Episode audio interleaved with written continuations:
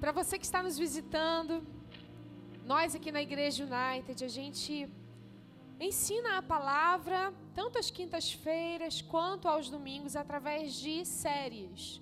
Então a gente todo mês tem uma série e em cima dessa série nós vamos ensinando a palavra, os textos, é, tudo aquilo que a gente precisa compartilhar com os irmãos a partir de um tema específico. Esse mês, aos domingos, nós estamos falando sobre construtores. Construtores de algo eterno. Nós fazemos parte dessa construção, amém? A Bíblia diz que nós somos colaboradores de Cristo na sua obra. Nós estamos edificando algo eterno. E nós precisamos saber como fazer isso. Amém?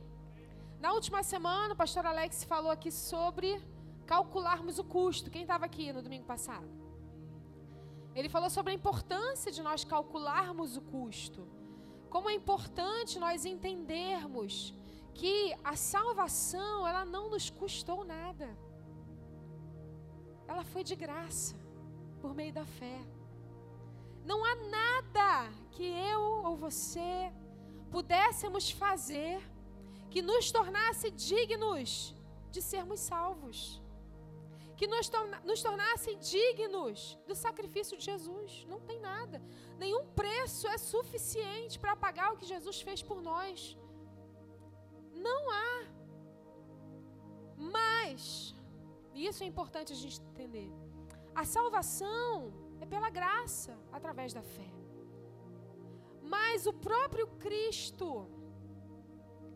disse para nós que para segui-lo há uma exigência. Não há nenhuma exigência além de você crer para que você seja salvo. Crer e confessar. Mas para segui-lo, e não sou eu que estou falando, é o próprio Cristo, ele diz que há uma exigência. Está lá em Lucas, no capítulo 9, versículo 23. Você pode abrir a sua Bíblia para você marcar esse texto aí.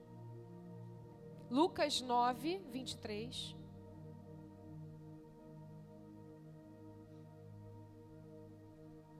Então a salvação ela nos foi dada e Jesus não exigiu absolutamente nada em troca a não ser a sua fé. A não ser a sua confissão. A não ser o arrependimento no seu coração. Mas para segui-lo, olha o que ele disse. Jesus dizia a todos: Se alguém quer vir após mim, negue-se a si mesmo. Dia a dia, tome a sua cruz e siga-me. Então Jesus está dizendo que a salvação foi pela graça, é um dom de Deus. Mas para você seguir a Cristo, há sim uma exigência se negar, tomar a sua cruz. E olha o que a Bíblia diz: é todo dia, é dia a dia, e segui-lo. Você está entendendo? Então está na Bíblia. E é importante a gente entender isso. Levar diariamente a nossa cruz. É preciso entendermos isso. Não há não há evangelho sem cruz. Não há, não existe evangelho sem cruz. Não há vida em Cristo sem morte de si mesmo. Não tem como você viver em Cristo sem morrer para si mesmo. Não há essa possibilidade. Não há. Já viu, né? Dois corpos não ocupam o mesmo lugar no espaço. Ou é Cristo ou é você. Ou é Cristo ou sou eu. Então, nós, como igreja, precisamos compreender isso. Precisamos negar, sim, a nós mesmos. Precisamos tomar a nossa cruz, dia após dia. E é interessante que aqui Jesus não, ele, ele não fala de algo que é uma obrigação para todos. Ele diz: Olha, eu o Senhor, Deus amou tanto o mundo que deu seu filho para todo aquele que nele crê não pereça, mas tenha vida eterna. Ele se entregou para todos. Mas ele diz: aquele que quiser me seguir, vai estreitando um pouquinho, né? Aquele que quiser me seguir, precisa tomar a sua cruz e negar a si mesmo. E essa é a nossa parte. E a gente também precisa entender que o Espírito e a graça, que também nos foi concedida para a salvação, ela também nos capacita a fazer isso. Essa é a nossa responsabilidade. Tito 2, você pode só anotar, Tito 2, do versículo 11 ao 12. Tito 2, do 11 ao 12. Vai dizer que a graça ela nos ensina a renunciar às nossas paixões. Que a graça ela nos capacita, já preguei uma mensagem aqui sobre isso, a graça, graça capacitadora. A graça que nos possibilita sermos salvos é a mesma graça que nos capacita a viver uma vida em santidade. É a mesma graça. E Tito vai dizer isso, que essa graça ela é capacitadora. Ela nos capacita a nós abrirmos mão da nossa vontade, dos nossos desejos, das nossas paixões mundanas.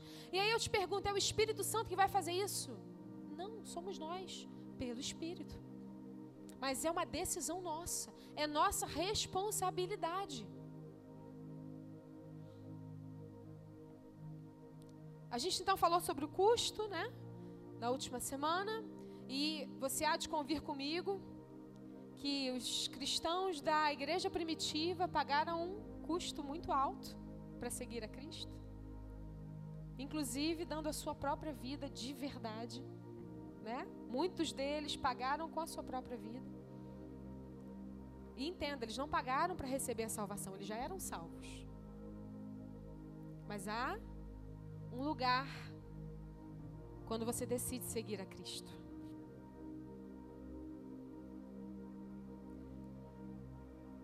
E Igreja United Vila da Penha, membros, voluntários, pastores, LTPs, nós estamos caminhando daqui para frente para um lugar de aprofundamento em maturidade. Amém? Então a gente vai começar a entrar numa profundidade a respeito de determinados assuntos. Porque para esse tempo que nós estamos vivendo, a gente precisa ser maduro. Amém? Então, absorve isso aí. Abre sua Bíblia lá em 1 Coríntios, no capítulo 3.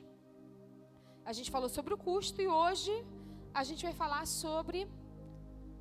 A gente falou sobre calcular o custo e hoje a gente vai falar sobre escolher o material. Então, escolhendo o material é o título da mensagem de hoje. Abra lá em 1 Coríntios, no capítulo 3.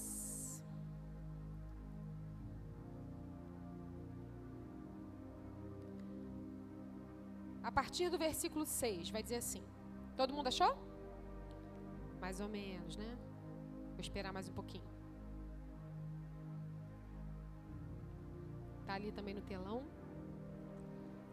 1 Coríntios 3, versículo 6 diz assim: Eu plantei Apolo regou, mas o crescimento veio de Deus. Versículo 7.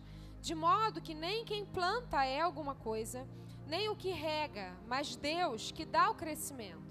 Ora, o que planta e o que rega são um, e cada um receberá a sua recompensa de acordo com o seu próprio trabalho. Porque nós somos cooperadores de Deus e vocês são lavoura de Deus e edifício de Deus. Segundo a graça de Deus que me foi dada, lancei o fundamento, como sabe o construtor, e outro edifica sobre ele. Porém, cada um veja como edifica. Versículo 11: Porque ninguém pode lançar outro fundamento além do que já foi posto, o qual é Jesus Cristo. E se o que alguém edifica sobre o fundamento é ouro, prata, pedras preciosas, madeira, feno ou palha, a obra de cada um se tornará manifesta, pois o dia a demonstrará. Porque será revelada pelo fogo, e o fogo provará qual é a obra de cada um. Se aquilo que alguém edificou sobre o fundamento permanecer, esse receberá recompensa. Se a obra de alguém se queimar, esse sofrerá dano. Porém, ele mesmo será salvo, mas como que através do fogo? Vocês não sabem que são santuário de Deus e que o Espírito de Deus habita em vocês? Se alguém destruir o santuário de Deus, Deus o destruirá. Porque o santuário de Deus, que são vocês, é sagrado. Porque a sabedoria desse mundo é loucura diante de Deus. Porque está escrito: Ele apanha os sábios na própria astúcia deles. A gente aqui na igreja está vivendo um momento de obra. Né? A gente ali fora, desde que a gente chegou, a gente está em obra. A gente está construindo ali fora um banheiro e a gente vive em obra aqui, né? Desde que a gente chegou, é obra, obra, obra. Glória a Deus, a igreja avançando, construindo. Você pode trazer isso também para a nossa vida espiritual como igreja. Né? Quem lembra aqui do teto caindo? da gente tendo que se desviar no meio do louvor. Hã? Não, não é esse não, gente. É, ó. Tinha um teto baixo aqui. E toda a estrutura, né, foi mexida. A gente começou a, a, o pastor falou sobre isso semana passada, né? Que a gente tem a base, mas a gente foi melhorando todo o templo. Hoje a gente tem uma construção lá fora também, uma expansão para melhoria, um banheiro com acesso mais fácil para as pessoas de mais idade, para as mulheres grávidas, pessoas de mais idade. então assim, estamos avançando. E quem já fez obra aí? Cadê o GB? Estava em obra aí há pouco tempo também, né? Ainda tá? Olha só, esse negócio de obra é uma benção. A gente, além da estrutura, né? A gente precisa lembrar de escolher bem o que? O material. Se você constrói algo com um material qualquer, a tendência é que logo depois você faça o quê? De novo. Você pode ter o melhor pedreiro, você pode ter o melhor projeto, mas se você não sabe escolher o material, é ou não é, pastor? Aquilo tem tendência a quê? Se desgastar com mais facilidade, mais rápido, e tá depois de um tempo você tendo que fazer tudo de novo. Então, Paulo usa essa alegoria para falar conosco a respeito da construção da nossa vida espiritual. É disso que Paulo está falando aqui. Que materiais nós temos usado na construção, do, na construção do santuário? Que somos nós, igreja. Que materiais nós temos escolhido para essa construção? E aqui a gente vai separar em dois pontos. E o primeiro ponto, se você está anotando, é: para essa construção só existe um fundamento. O fundamento é só um. Que fundamento é esse? Cristo. Então só existe um fundamento, um alicerce. Quem lembra da pirâmide aqui semana passada? Só existe um fundamento. É Cristo. Ele é o fundamento, ele é o alicerce. É sobre ele que nós construímos. E Paulo falou: o fundamento eu já lancei. Agora vejam como vocês edificam. Que materiais vocês vão escolher para edificar o santuário? Tá entendendo? Amém? Você está aí? Então, só há um fundamento, um alicerce. E é importante a gente entender em que contexto o apóstolo Paulo está falando isso. No início do capítulo, ele vai dizer o quê?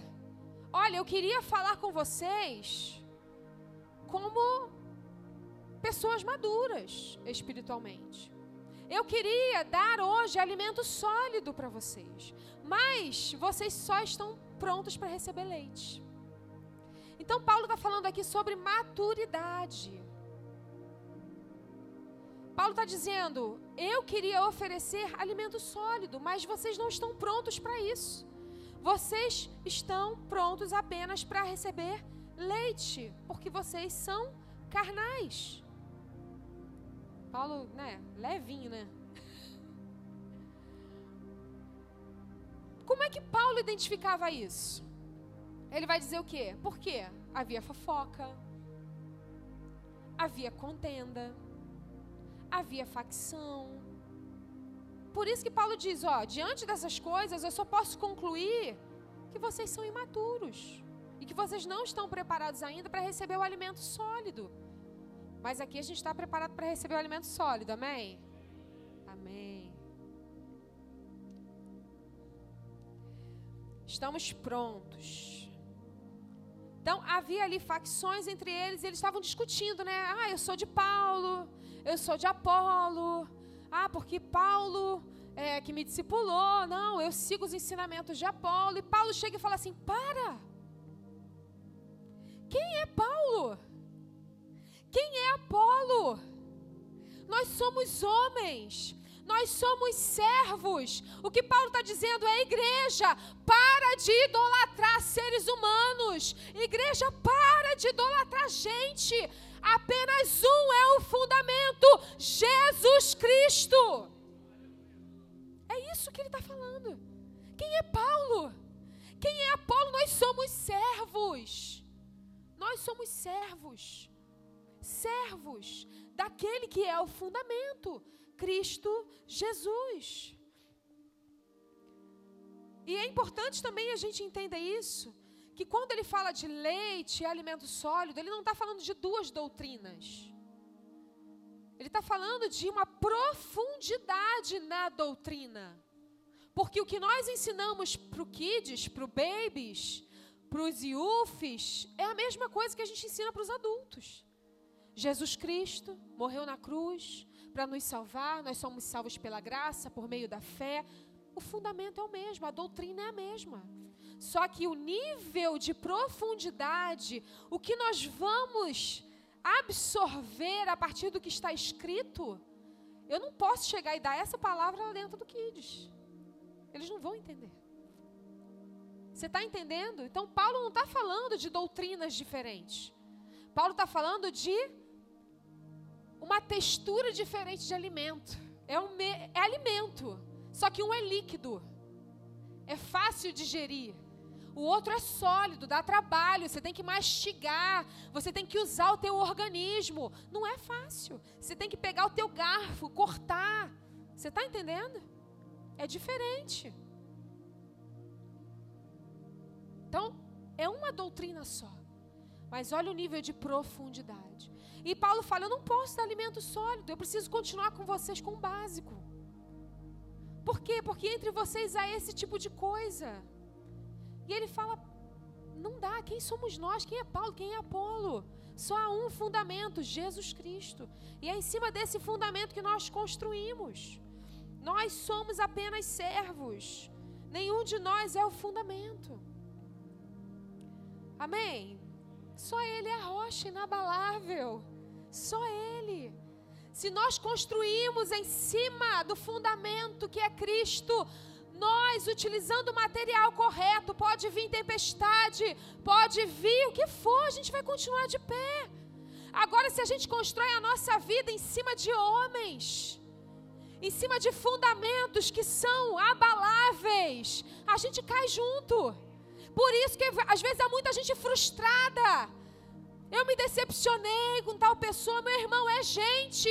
Olha para Cristo, Cristo não te decepciona, Ele é o fundamento inabalável. Constrói a sua vida em cima do fundamento correto. Constrói a sua vida em cima do fundamento correto, Cristo. Cristo. Porque é uma tendência muito grande, a gente começa a olhar para pessoas e as pessoas né, tem uma, uma influência gigantesca. E aí você para para ouvir e fala, pô, legal. E aí você começa a dar crédito, legal, glória a Deus. Tem muita gente boa aí, gente, pregando a palavra. Mas seja como um beriano. Não toma tudo, não. Pega, escuta, lê a Bíblia, vê se está escrito. Vê se está escrito. Vê se está escrito. Vê se está ali, ó, tintim por tintim. É importante. Eu falo isso para nós aqui, inclusive. Chega em casa, até tá anotando o que eu estou falando? Vai lá na Bíblia, aí, ó, a pastora falou isso. É, tá na Bíblia. Examine as escrituras. Quer um conselho para esse tempo? Leia a Bíblia como nunca. De Gênesis a Apocalipse, do início ao fim, leia a Bíblia. Leia a Bíblia nesse tempo. Leia a Bíblia, porque a Bíblia diz que nos últimos dias muitos falsos profetas seriam levantados. E como é que você identifica? Só se você conhecer a palavra. Então leia a Bíblia. Leia como nunca. Só há um fundamento. Que fundamento é esse? Jesus Cristo. E o ponto 2: só há um fundamento, mas há dois tipos de material.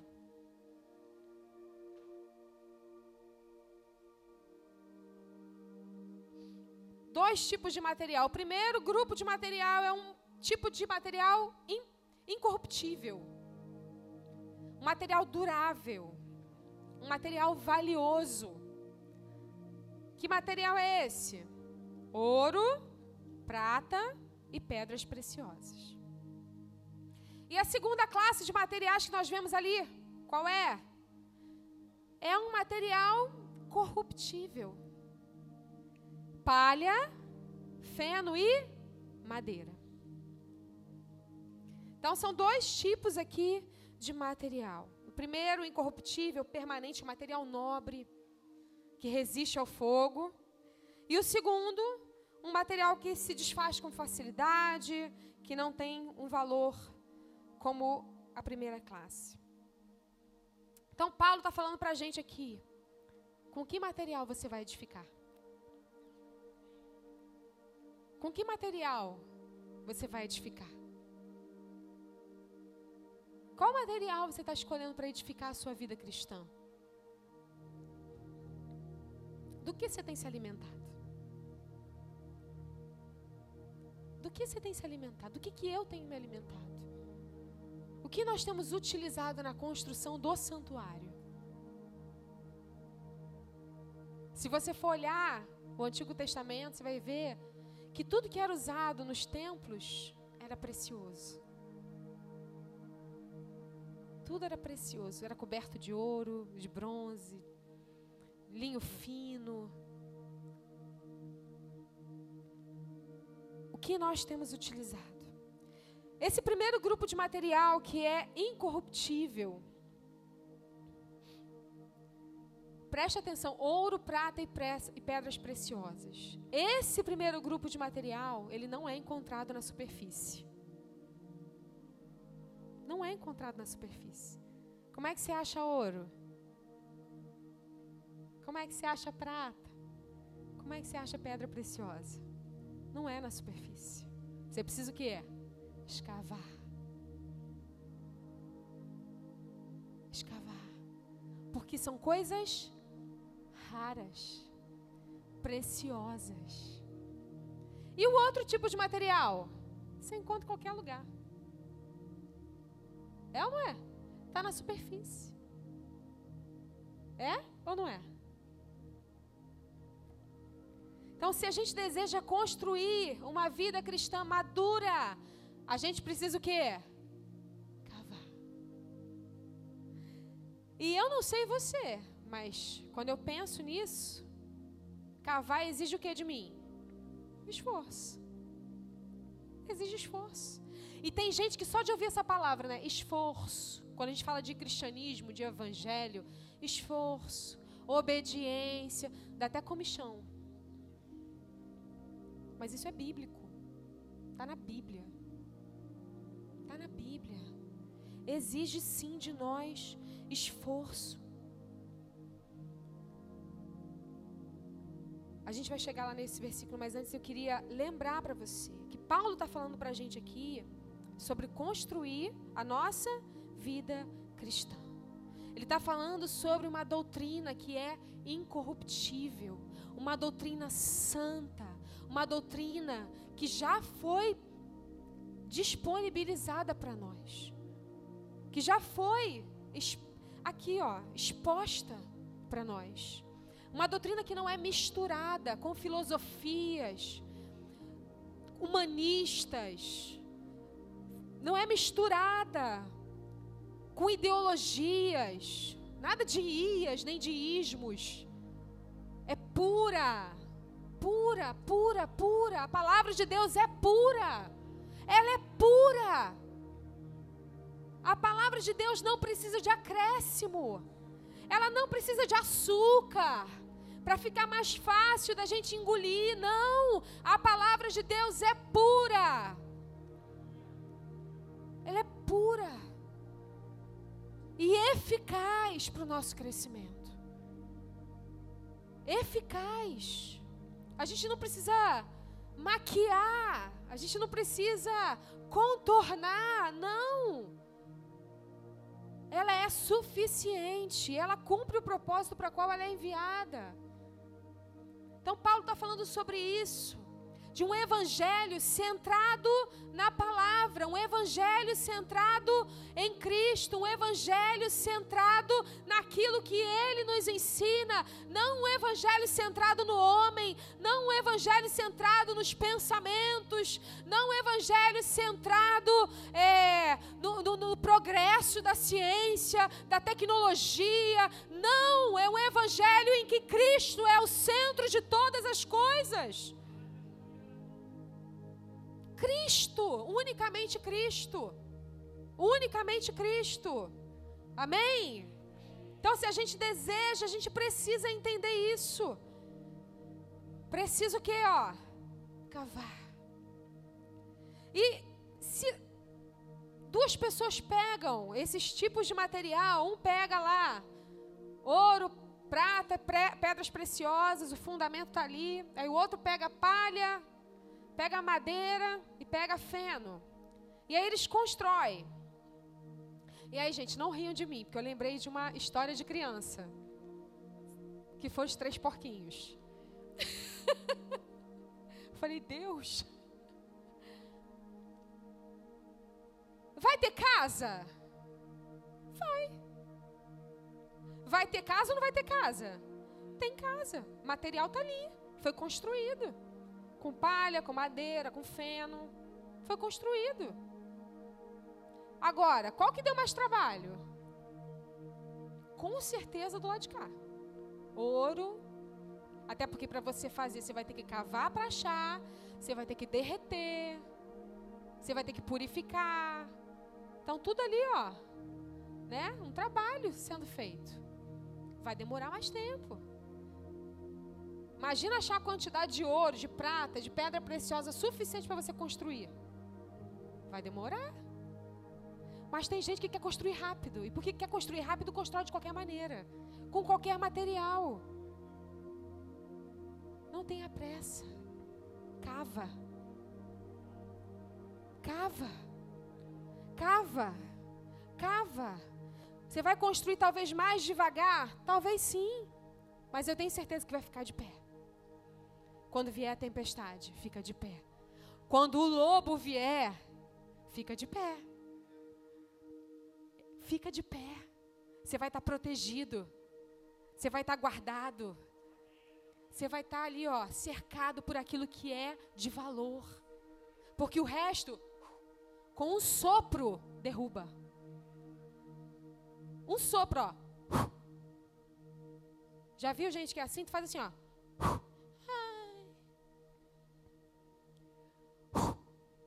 Derruba. Derruba. Vai soprar o ouro. Enrijecido. Forjado.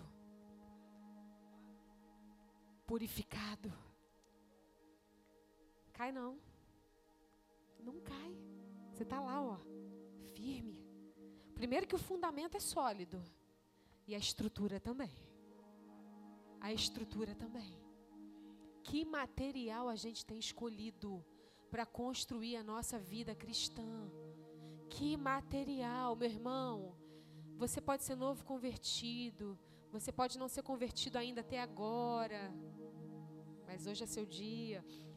Você pode estar anos no Evangelho. Construa a sua vida cristã com o material certo, com a palavra que é pura, é ouro para nós, é, é preciosa. Você está entendendo do que a gente está falando aqui?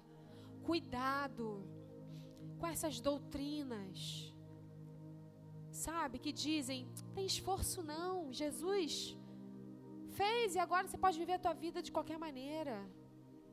Lembra de Lucas. Aquele que quer me seguir precisa negar-se a si mesmo. Lembra disso. Construa com o material certo. Não construa com materiais que são, ó, facilmente desfeitos. Lembra que Paulo está falando: olha, quem é Paulo? Quem é Apolo? Se aqueles homens constroem a sua vida cristã em cima desses homens, a sua vida cristã construída em cima de Paulo, a casa cai. A casa cai. Porque Paulo era homem como eu como você. Paulo diz: Senhor, me livra desse espinho na carne. Deus diz: A minha graça te basta. Homem. Ele mesmo fala: Dos pecadores, eu sou o maior. Porque ele foi perseguidor da igreja. Ele não deu a vida pelos nossos pecados. Só Cristo fez isso. Então a gente não pode viver um evangelho onde tudo é pelo homem, para o homem, por meio do homem. Porque a Bíblia diz que é tudo por Cristo, por meio de Cristo e para Cristo. O Evangelho não está centrado em mim, não está centrado nas minhas vontades, não está centrado, centrado no que eu penso, no que eu acho. O Evangelho está centrado em Jesus, na Sua palavra. Ele não está centrado nas minhas percepções, porque eu tenho uma percepção limitada. Olha o meu nível de alcance. Olha o que eu consigo ver da realidade, mas o Senhor está sentado no alto e sublime, sublime trono e Ele passeia por toda a terra. A Bíblia fala que os seus olhos passeiam por toda a terra para mostrar-se forte para aqueles que nele confiam visão ampliada. A nossa é limitada. Então a gente precisa ter esse entendimento. A gente precisa ter esse, esse, essa compreensão de um evangelho centrado em Jesus Cristo. Jesus disse: a porta é estreita e o caminho é estreito. Não adianta tentar alargar a porta. Não adianta tentar forçar a porta. Ele é a porta. Ele diz: Eu sou a porta. A gente quer tentar largar a porta. A gente quer tentar uh, empurrar para o lado. A porta é estreita, o caminho é estreito. Está na palavra. E a Bíblia diz o quê? Poucos entrarão por ela. Quem são esses? Aqueles que foram salvos, lavados, remidos pelo sangue do Cordeiro e que, durante a sua jornada de fé, buscaram a santificação, viveram a santificação, construíram a sua vida com o material correto. Construíram a sua vida com ouro, prata e pedras preciosas. O Evangelho não é Jesus precisa de nós. Não é. O Evangelho é nós precisamos de Cristo. Nós precisamos de Cristo. Nós precisamos de Cristo. A igreja precisa entender o seu estado antes de ser lavada e remida pelo sangue de Jesus. Só porque Ele nos amou e se entregou por nós, nós temos acesso à vida eterna. Nós não éramos dignos, nem se fizéssemos tudo que estivesse ao nosso alcance. Nós não éramos dignos, mas Ele escolheu fazer isso por nós. Então a nossa vida está em Cristo. Só Ele tem as palavras de vida eterna. Repare que Pedro não diz, né? Só Ele tem as palavras para fazer a gente se sentir bem.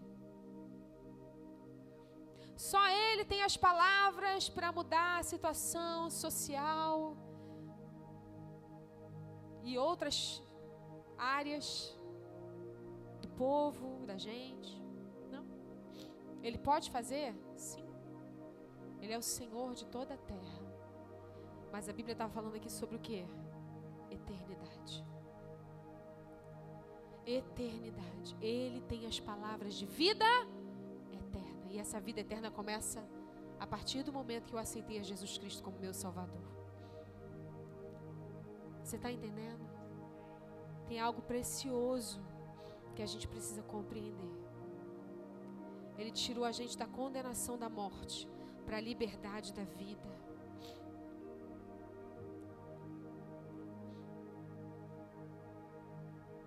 Muitas vezes a gente vai até Cristo para buscar soluções para os nossos problemas terrenos. E Ele pode fazer. E Ele deseja fazer. Porque Ele é galardoador, Ele é abençoador. Ele deseja, Ele é bom. Ele é bom, o tempo todo Ele é bom. Ele é bom.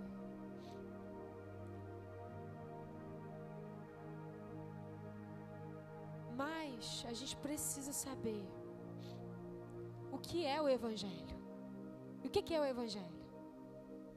Abre lá em Romanos, no capítulo 1.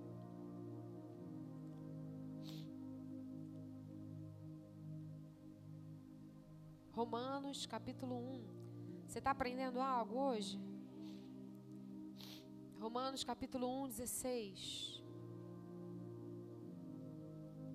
Diz assim: Não me envergonhe do evangelho, porque ele é o poder de Deus para a salvação. Não me envergonhe do evangelho, porque ele é o poder de Deus para a salvação de todo aquele que crê. Primeiro do judeu e também do grego. Quando fala grego aqui, está falando dos gentios, de todo mundo que não era judeu, tá? Então, primeiro do judeu e depois de todos os outros. Versículo 17. Porque no Evangelho é revelada a justiça de Deus, uma justiça que do princípio ao fim é pela Conforme está escrito, o justo viverá por meio da fé. Então, o que, que a Bíblia está dizendo para mim e para você? O que, que é o Evangelho? O Evangelho é o poder de Deus para a salvação. E depois ele vai dizer o que? Que a gente é justificado pela fé. E a partir do momento que eu fui justificado pela fé, eu vivo através da fé. Eu vivo a partir daquilo que eu creio. Então a minha vida ela é pautada no que eu creio. No que eu creio. No que eu creio. Você está entendendo a importância dos materiais que você vai utilizar? Porque você vai viver de acordo com isso. Você vai viver de acordo com aquilo que você acredita.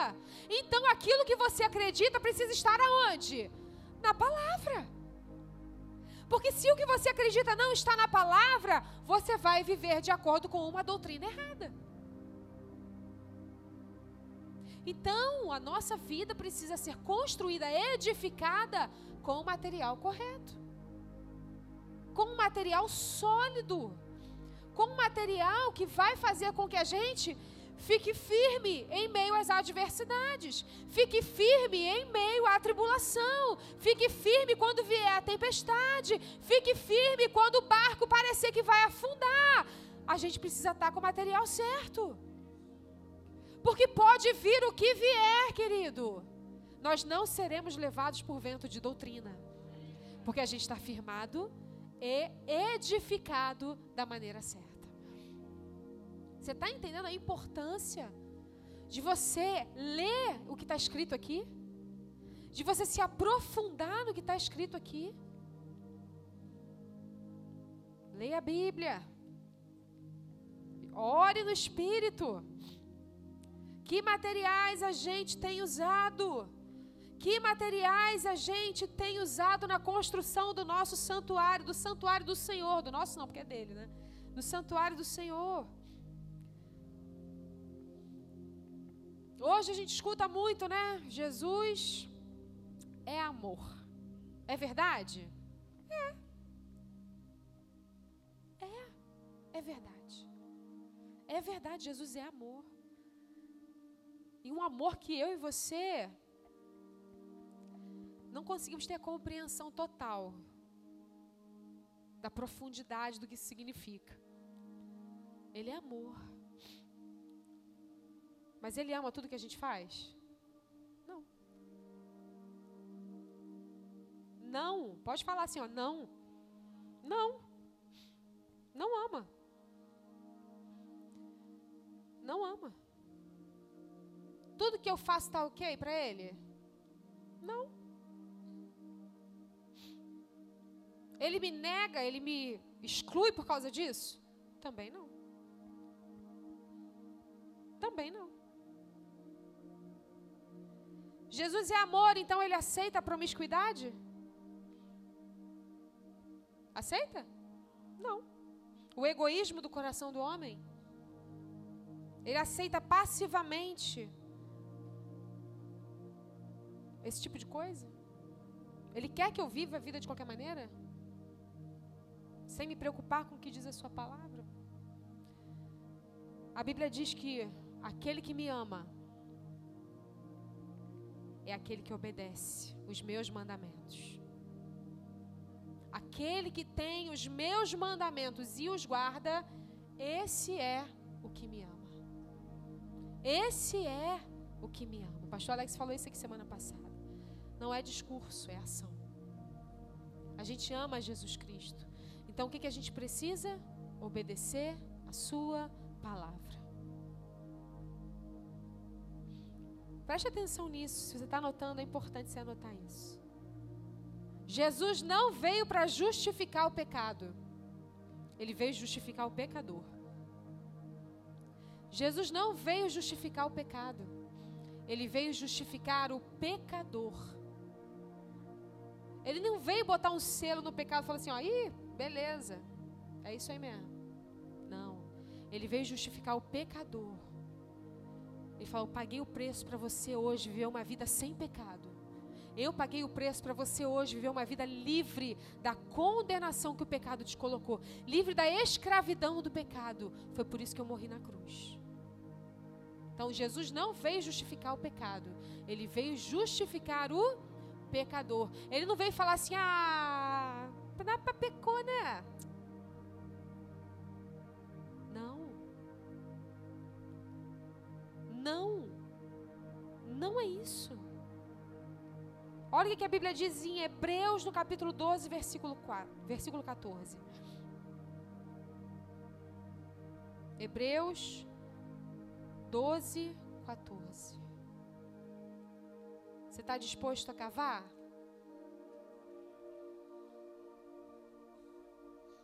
Está disposto a cavar mais fundo? Hebreus 12, 14 diz assim: Esforcem-se para viver em paz com todos e para serem santos. Sem santidade, ninguém verá o Senhor. Esforcem-se, procurem viver em paz. O original, no, no texto original, porque tem várias versões, né? Essa palavrinha esforcem-se, ela significa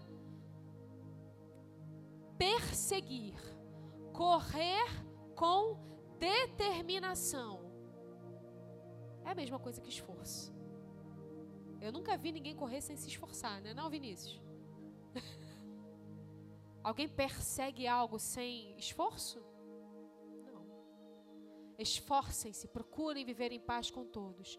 Busquem perseverem, corram diligentemente para serem santos, porque sem santificação ninguém verá a Deus. Ouro, prata, pedras preciosas. Material certo, que exige esforço. E mais uma vez, esforço não é para você ser salvo. Porque para salvação você não pode fazer nada, apenas crer e confessar. Então não existe esforço para ser salvo, mas existe esforço para ser santo. Ele nos santificou, mas nós ainda estamos no processo de santificação. Então exige sim um esforço. Existe um esforço.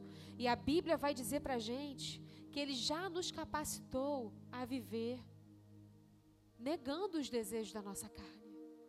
A Bíblia vai dizer que o Espírito, ele nos ajuda a combater esse combate, que Paulo diz carne versus espírito. Então a gente tem uma responsabilidade. A gente tem uma responsabilidade. Que responsabilidade é essa? Prosseguir se santificando. A Bíblia vai dizer: santifica-me na verdade, a tua palavra é a verdade. Então, aonde você consegue santificação? Na palavra. Como é que você é purificado? Na palavra.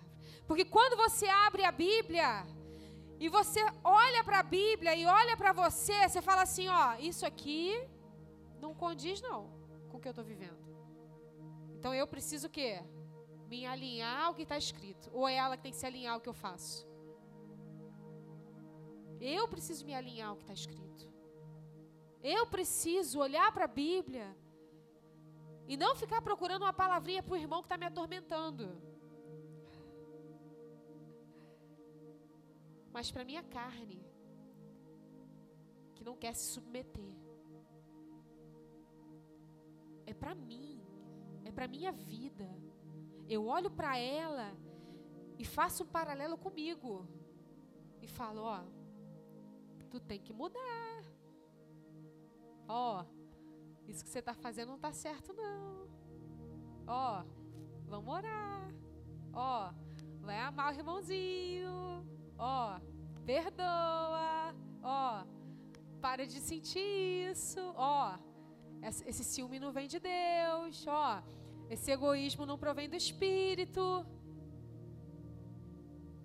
Sou só eu?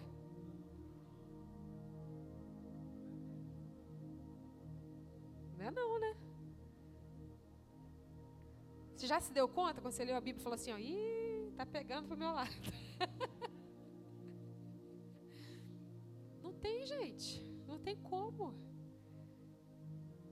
E vai ser assim até Jesus voltar. A gente vai olhar para ele e vai falar assim: preciso mudar. Tem mais coisa para aperfeiçoar. Tem mais coisa para modificar. Eu preciso ainda me santificar. Você está entendendo que não se trata de salvação, mas de santificação, de edificação do santuário? Ah, pastor, você está dizendo que salvação não se perde, perde. Só você negar Jesus viver a vida longe dele. Mas eu estou falando de quem é salvo e que vive a vida em um processo de santificação. Então, meu irmão, se você escuta qualquer coisa diferente disso, não precisa de esforço, não. Não precisa disso, não. Rejeita. Rejeita. Mas rejeita com vontade. Porque alimento a gente examina. Não se come alimento podre. Alimento a gente examina. Você aceita qualquer coisa na rua que alguém te oferece? Então examina o que você escuta, examina o que você lê, examina aquilo que entra como alimento para a sua vida. Examina. Se a gente quer ser uma igreja madura, a gente precisa aprender a discernir aquilo que vem do alto e aquilo que vem da terra. Aquilo que vem do alto é puro, aquilo que vem da terra está misturado. E a gente vai precisar aprender a discernir. Você está entendendo que o nível da conversa é outro? Então esforcem-se Para viver em paz com todos, tem que ter esforço, né, gente? Viver que para viver em paz com todos vem antes, né? Esforce-se para viver em paz com todos. Aleluia. Quem tem que fazer esforço para viver em paz com todos?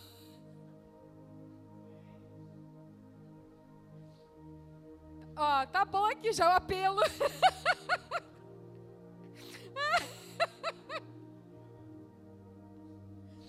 já o apelo aí. Precisa da ajuda do Espírito. Mas não é responsabilidade só de Deus, é nossa também. O esforço é nosso. É nosso. Tu vai ter que respirar, até, né, contar até 10 para não responder. Olha os sanguíneos e os coléricos aí se contorcendo na cadeira. Não é mole não, gente. Acho que é fácil. Eu sou uma mistura dos dois, eu acho. Imagina. Sangue de Jesus tem poder. Sou não. Eu tenho Espírito Santo, né? Graças a Deus. Mas tu falava que eu não tinha nem pavio. Hoje eu tenho, né? Hoje eu tenho pavio, né? Para de graça. Mas é isso, é esforço. Esforço. Esforço. E a gente não pode viver uma vida cristã achando que a gente não tem nada para melhorar achando que a gente não tem nada para aperfeiçoar, achando que a gente, sabe, não tem nada para se santificar, não. Ouro, prata, pedra preciosa, a gente precisa cavar.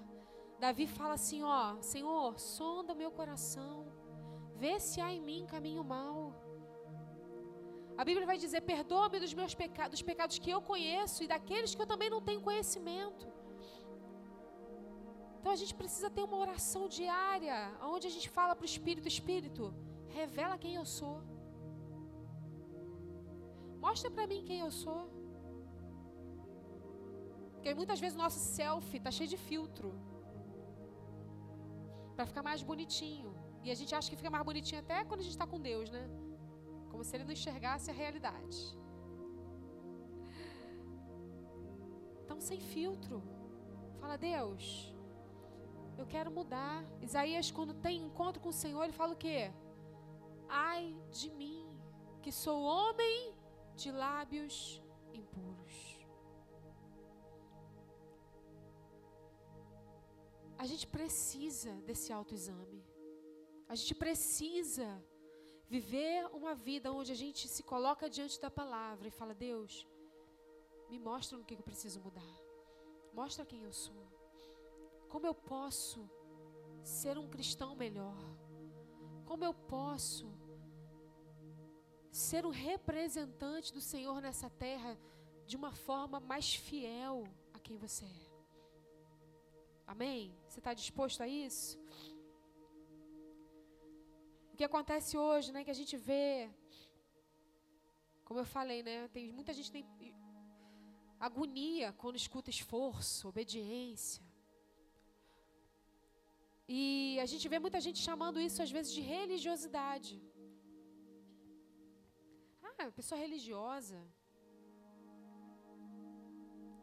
E tu não ouve a Anitta, não? Religioso. Eu, hein? Bobeira. Peguei, né? Peguei, peguei, Jesus, eu sei. Hã? Tu vê novela, não? Eu, em bobeira. Peguei também, né? A Fazenda. Big Brother. Deus. Oh, Senhor, olha só, Jesus. Vai, revela. Chega, chega, chega. Chega de expor. Eu, e tu não vê, não? Religioso. Bobeira. Aí religioso é aquele que não decidiu se amoldar aos padrões desse mundo. Que decidiu não se contaminar com determinadas coisas. É o famoso nada a ver.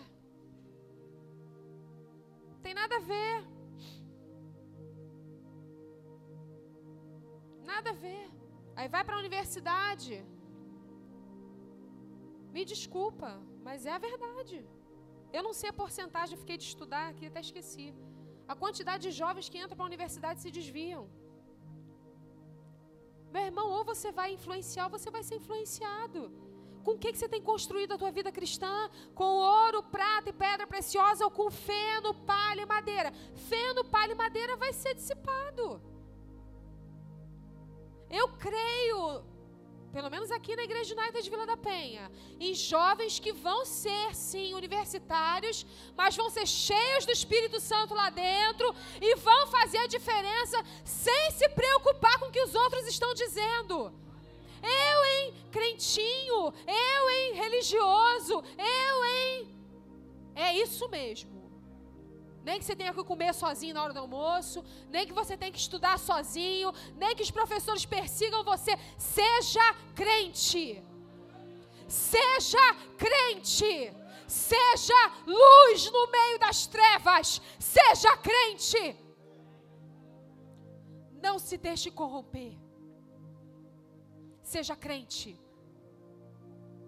Seja o reflexo de Cristo. Tá conversando bobeira? Sai da conversa. Tá falando besteira? Sai da conversa. Tá falando coisa que não presta? Sai da conversa. Se posicione. Se posicione. Porque começa assim com uma risadinha. Daqui a pouco é você quem está falando.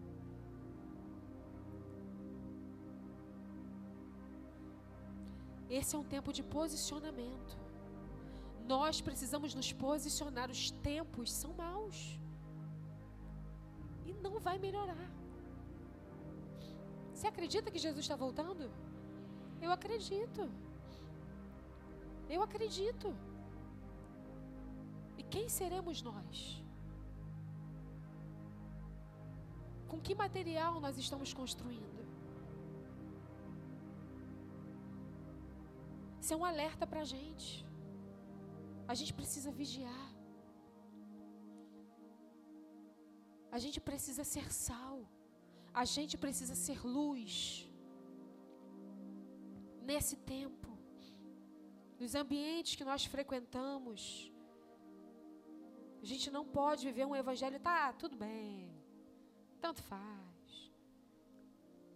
A Bíblia diz: ofereçam seus corpos como sacrifício vivo, santo e agradável a Deus. Ofereçam os vossos corpos como sacrifício santo, vivo e agradável a Deus.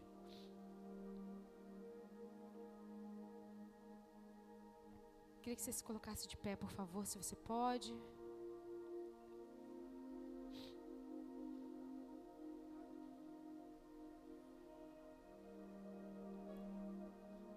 Jesus não veio justificar o pecado. Ele veio justificar o pecador. Uma vez, já tem uns 8, 10 anos isso. A gente nem era aqui da Igreja United. Nós fazíamos aconselhamento com algumas pessoas que sofriam conflitos na sua vida, na sua área de sexualidade, né? E a gente aconselhava essas pessoas semanalmente. A gente tinha encontro com essas pessoas. E num desses aconselhamentos, e é, e é assim, algo muito difícil, né? Num desses aconselhamentos, a, a pessoa chegou para mim e falou assim: quando é que isso vai acabar? Quando é que esse conflito vai acabar? E eu falei para ela: eu não sei. Eu não sei. Eu não sei quando. Eu vou dizer para você: eu nem sei se vai acabar. Mas eu tenho uma pergunta para você: Jesus vale a pena? Jesus vale a pena? Jesus vale a pena você negar o que você está sentindo? Porque essa resposta precisa estar tá consolidada no seu coração. E se não mudar? E se esse for o teu espinho na carne? Jesus vale a pena? A graça dele vai te bastar? E aí? É isso que a gente precisa entender. É isso que a gente precisa viver. É isso que a gente precisa pregar. Jesus vale a pena. Jesus vale a pena. Jesus vale a pena. Jesus vale a pena, sabe por quê? Porque um dia isso tudo aqui vai passar. Isso tudo aqui vai passar. A Bíblia diz que não haverá choro, não haverá tristeza, não haverá calor, não haverá frio. Estaremos com Ele para toda a eternidade. E o nosso corpo será glorificado. Esses conflitos não vão existir mais. Jesus vale a pena. Jesus vale a pena. Isso precisa estar firme no nosso coração. As batalhas vão vir. As guerras internas vão acontecer. E essa resposta precisa estar firme dentro de você. Jesus vale a pena. Jesus vale a pena. Jesus vale a pena.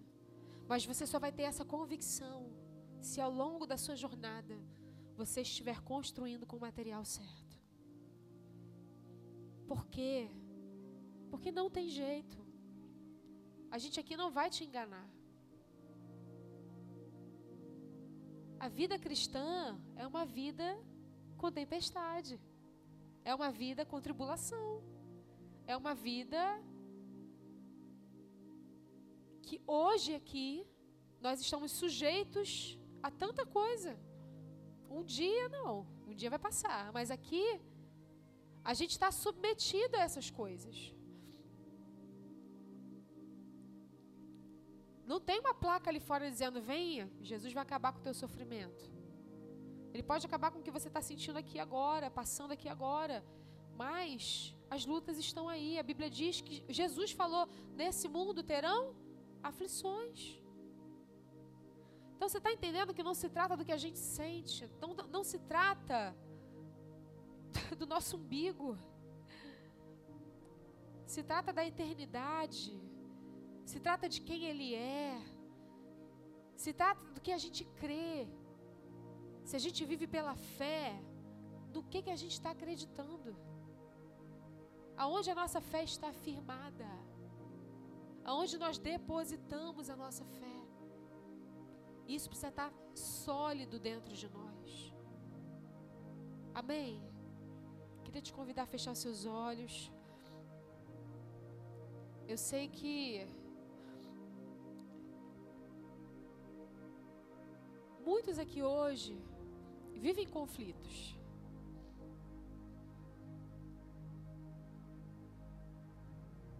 Eu pod poderia falar até que quase todo mundo.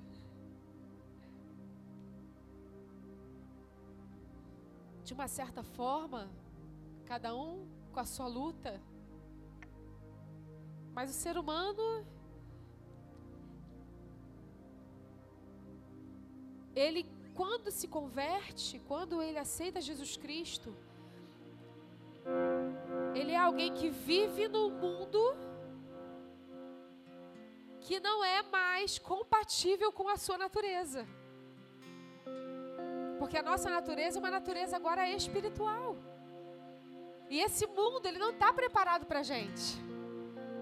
Ele não é um mundo que condiz com a nossa natureza. O pastor Alex faz sempre essa comparação. É como se fosse um rio fluindo para um lado e a gente nadando para o outro. Porque no final do rio tem uma queda d'água.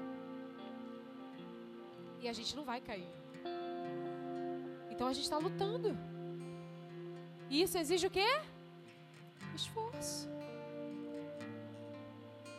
Então a gente está nadando. A gente já foi salvo. Mas a gente ainda está no rio. A gente ainda está nesse lugar. A gente ainda está nesse mundo. Então a gente precisa compreender isso. E aí o que, que acontece? Muitas vezes, no meio ali da tua jornada, você cansa. E aí você cansa, o que, que você faz? Você para de nadar. Mas se você parar de nadar, o que, que vai acontecer contigo? Você está entendendo? Lembra da Dori.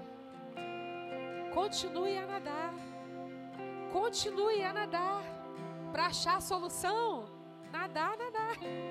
Gente, eu estou lidando muito com criança, né? Continue a nadar. Para não. Não para não. Não para. A Bíblia diz, nós lemos em 1 Coríntios 3, que naquele dia veio o fogo. E aí o fogo vai provar as nossas obras. Se a gente construiu com pedra preciosa, com prata, com ouro, ou se a gente construiu com madeira, com feno, palha. Como é que você quer que esteja a sua construção? Quando o fogo vier, como é que você quer que esteja a sua construção?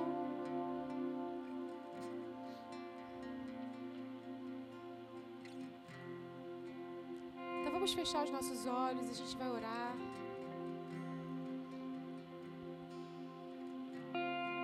Senhor, muito obrigada pela tua palavra, Senhor. Obrigada, Senhor, porque nós estamos caminhando para um lugar de maturidade. Somos um povo pronto para receber alimento sólido. Somos um povo pronto para receber o alimento sólido. Deus, nós queremos, Senhor, continuar avançando, continuar, Senhor, construindo o santuário com aquilo que é de valor. Deus, em nome de Jesus, em nome de Jesus, Senhor, examina o nosso coração, examina a nossa mente, examina, Senhor, aquilo, Senhor, que nós temos permitido entrar em nós. Mostra-nos, Senhor, o caminho da verdade. Mostra-nos a verdade, Senhor. A tua palavra diz que o Senhor nos guiaria a toda verdade. Nos guia a toda verdade, Senhor. Nós queremos conhecer a verdade. Senhor, nós rejeitamos os sofismas, nós rejeitamos as teorias, as teologias humanistas, as teologias progressistas. Nós rejeitamos, Senhor. Nós nos apegamos à palavra da verdade. Nós nos apegamos a Cristo. Nós nos apegamos, Senhor, àquilo que a palavra diz. Toda a palavra. Em nome de Jesus. Em nome de Jesus, coloque a sua mão no seu coração.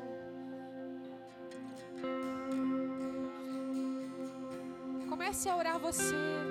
Fala, Deus, faz a oração de Davi. Som do meu coração. Som do meu coração, Senhor. No que, que eu preciso ser aperfeiçoado? Aonde eu posso crescer? Eu preciso mudar? Senhor, esses conflitos que eu tenho vivido na minha mente, Senhor, me ajuda a ter convicção de que o Espírito me faz forte para vencer essa batalha. Em nome de Jesus, em nome de Jesus, em nome de Jesus. Senhor, me ajuda. Eu quero ser um cristão melhor.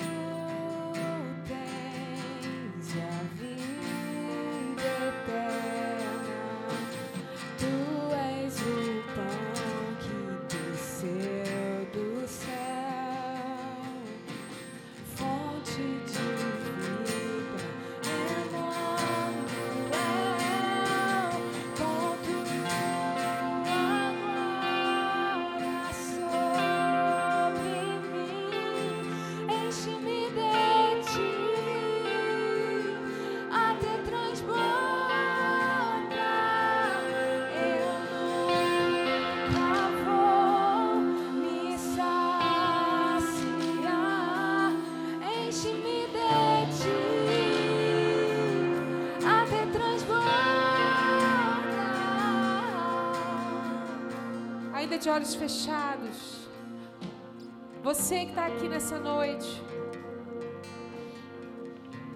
e identificou áreas da sua vida e que você precisa se posicionar para que haja transformação. Áreas na sua vida que você precisa se posicionar para que haja mudança. Talvez seja algo muito simples. Coisas, sabe? Eu não estou falando aqui de pecado, de. Entendo o que eu estou dizendo. Às vezes são coisas que precisam ser ajustadas. Mas que você vê que isso se repete frequentemente. Mas que você precisa ajustar.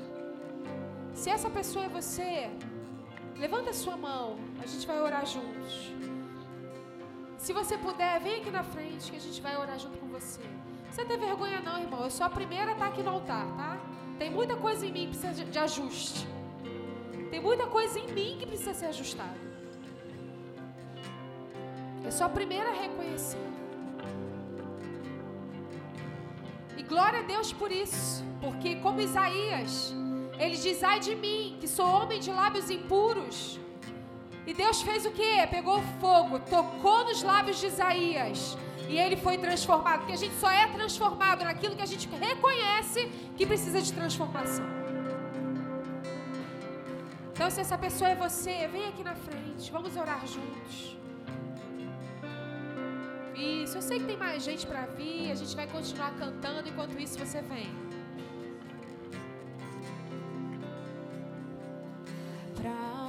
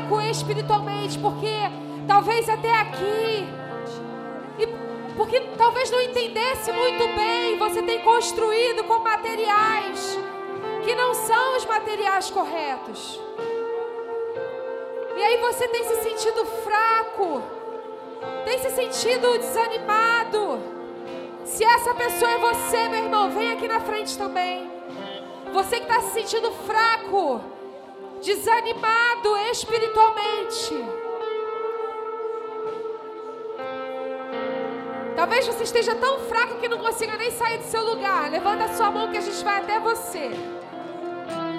Faça isso. Aonde vocês estão? Você que está vivendo nessa realidade, uma fraqueza espiritual, um desânimo, desânimo para ler a Bíblia, desânimo para orar, sem forças. Se essa pessoa é você, só faz um sinal para a gente, para a gente poder te ajudar. Isso. Preciso de uma líder aqui, por favor.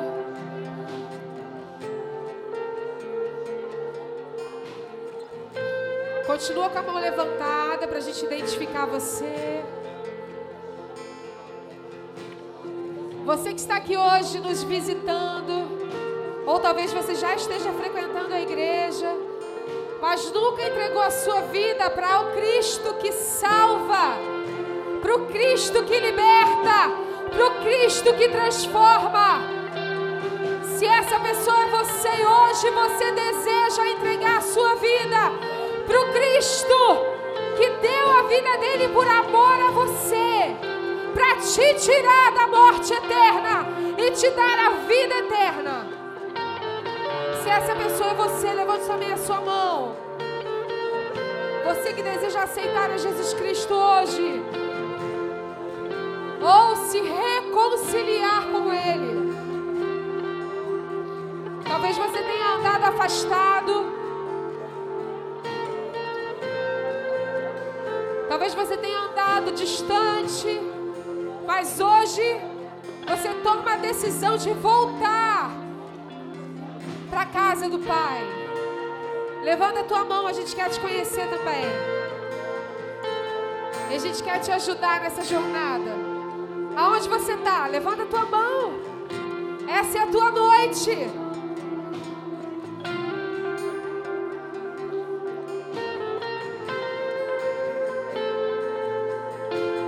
Eu sei que tem pelo menos uma pessoa que ainda não está aqui na frente.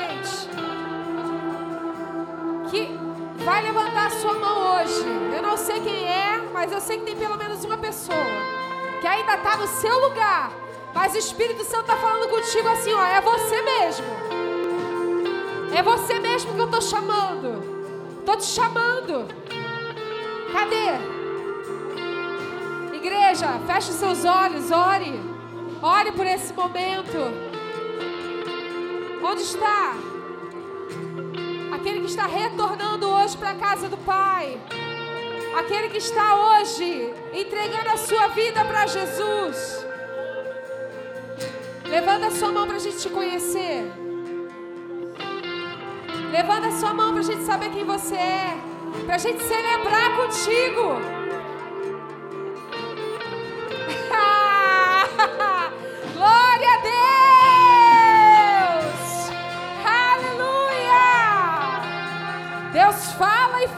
Querido.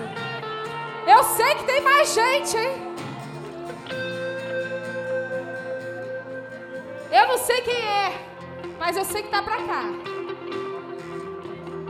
Tem mais uma pessoa, pelo menos hoje aqui, para voltar aos caminhos do Senhor, para entregar a sua vida para Ele. Onde é que você está? Nós vamos ministrar essa canção mais uma vez. Eu quero pedir para que você levante a sua mão, igreja, de olhos fechados. Se não é você, fica aí em intercessão, por favor. Enche-me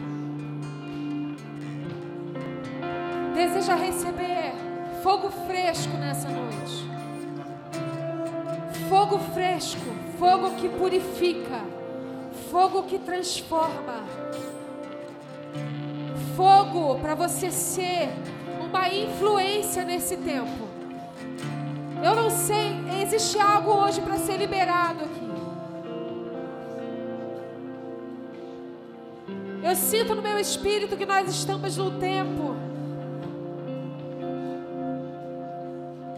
de posicionamento.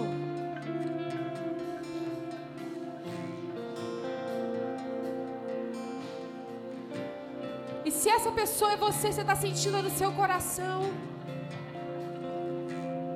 E você deseja receber essa oração. Nós vamos ministrar. Quero te convidar a vir aqui na frente. Vem mesmo. Algo vai acontecer de diferente aqui hoje. O Espírito está fazendo algo aqui hoje. Como resposta à sua própria palavra. Homens e mulheres, jovens, posicionados, que não têm medo. Posicionados para um tempo. Posicionados para fazer diferença.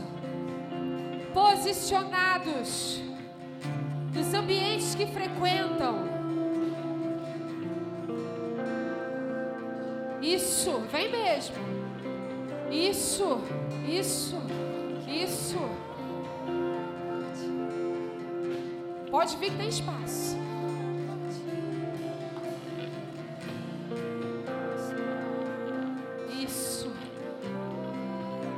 Igreja, leia a Bíblia. Leia a Bíblia, se alimente da palavra. Coma.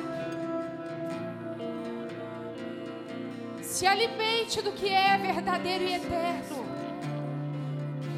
É isso que vai te fortalecer. É isso que vai te fazer firme.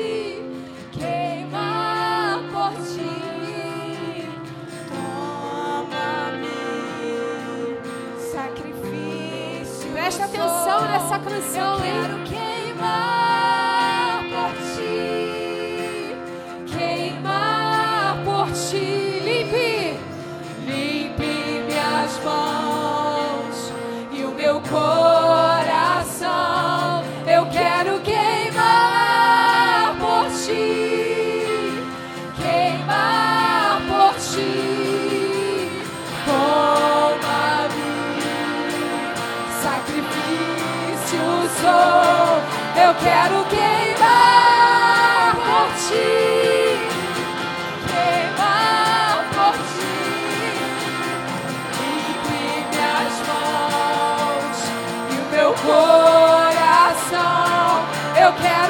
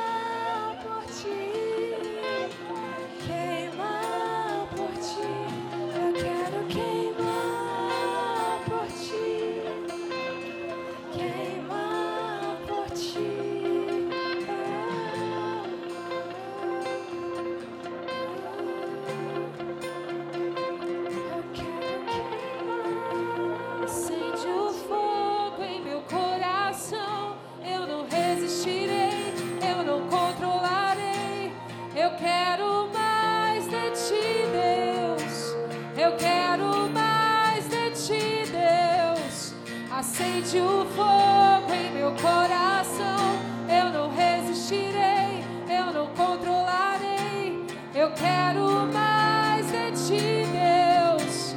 Eu quero mais de ti, Deus. Acende o fogo em meu coração. Eu não resistirei, eu não controlarei. Eu quero mais de ti, Deus. Eu quero mais de ti, Deus. Acende o fogo em meu coração. Eu não resistirei, quero mais de ti, Deus. Eu quero mais de ti, Deus. Acende o fogo em meu coração. Eu não resistirei, eu não controlarei. Eu quero mais de ti, Deus. Eu quero mais de ti, Deus. Acende o fogo em meu coração. Eu não resistirei, eu não controlarei. Eu quero mais de ti, Deus. Eu quero mais de ti, Deus.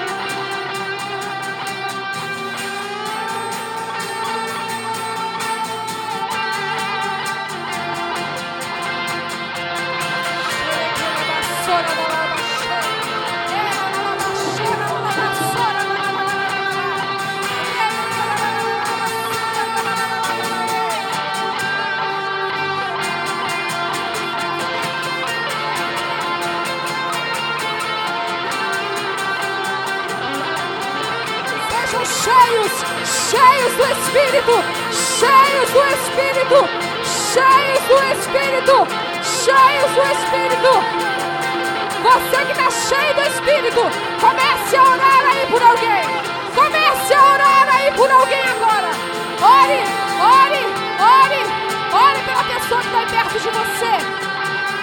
Chora, dararara, serarabá, xerarabá, xerarabá. Você que está cheio do Espírito Santo, comece a orar. Ore, põe as suas mãos. Ore.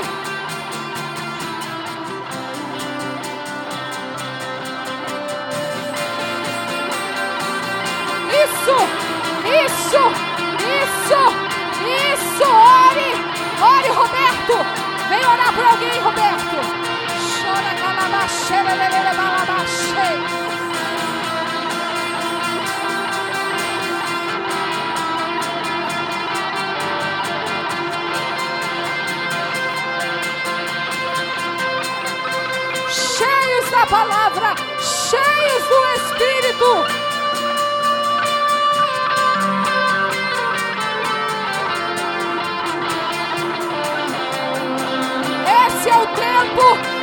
Esse é o tempo, igreja. Levanta e resplandece.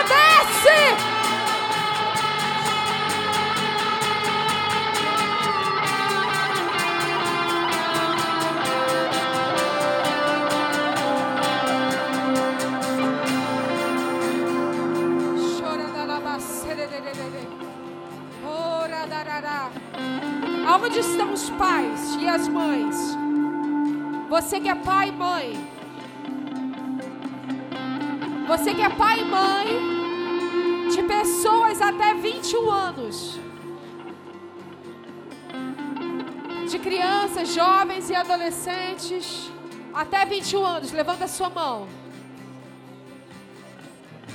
Existe uma responsabilidade sobre a nossa vida.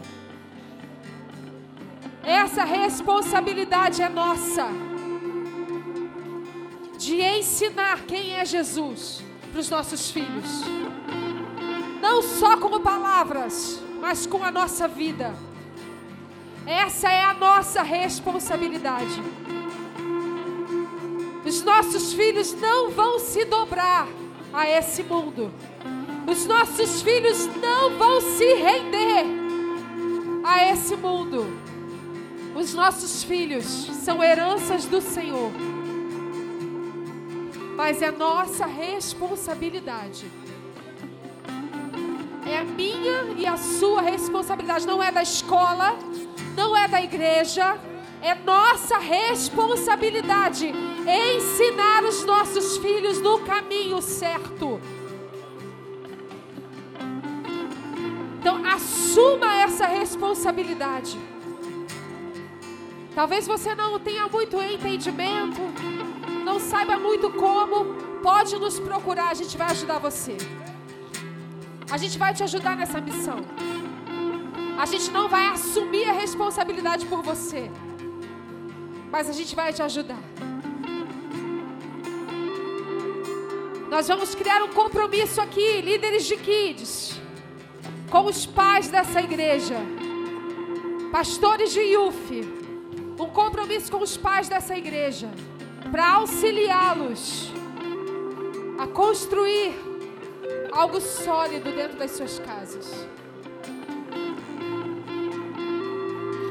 Mas fica com essa palavra no seu coração. Os nossos filhos são do Senhor. Eles não vão se desviar. Eles vão seguir no caminho certo. Amém? Mas não terceirize a responsabilidade. Assuma. É o maior privilégio que nós temos. É a maior missão da nossa vida. É criar os nossos filhos no caminho do Senhor. Talvez você não tenha um ministério na igreja, mas você tem um ministério na sua casa. E é o maior de todos é o mais honrado de todos. Porque a Bíblia diz que foi para isso que nós os geramos, para que eles sejam descendência consagrada. É isso que Deus deseja. Então assuma a responsabilidade, amém? Amém, papai, amém, mamãe? Assuma essa responsabilidade.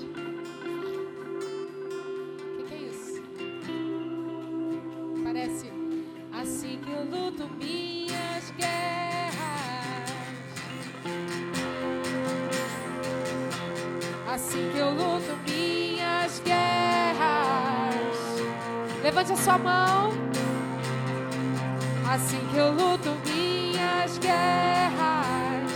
Que o amor de Deus Pai, que a graça do nosso Senhor Jesus Cristo e as doces consolações do Espírito estejam sobre você, sobre os seus filhos e os filhos dos seus filhos, hoje e para sempre. Que as doces consolações do Espírito estejam sobre a sua família estejam sobre a sua casa. Que você vá em paz. Que você prospere em tudo aquilo que você fizer. Que o Senhor te acompanhe e te guarde. E faça resplandecer o seu rosto sobre você. E te dê a paz. Deus te abençoe. Até quinta-feira. Amamos vocês. Vão com Deus. Tem café, gente.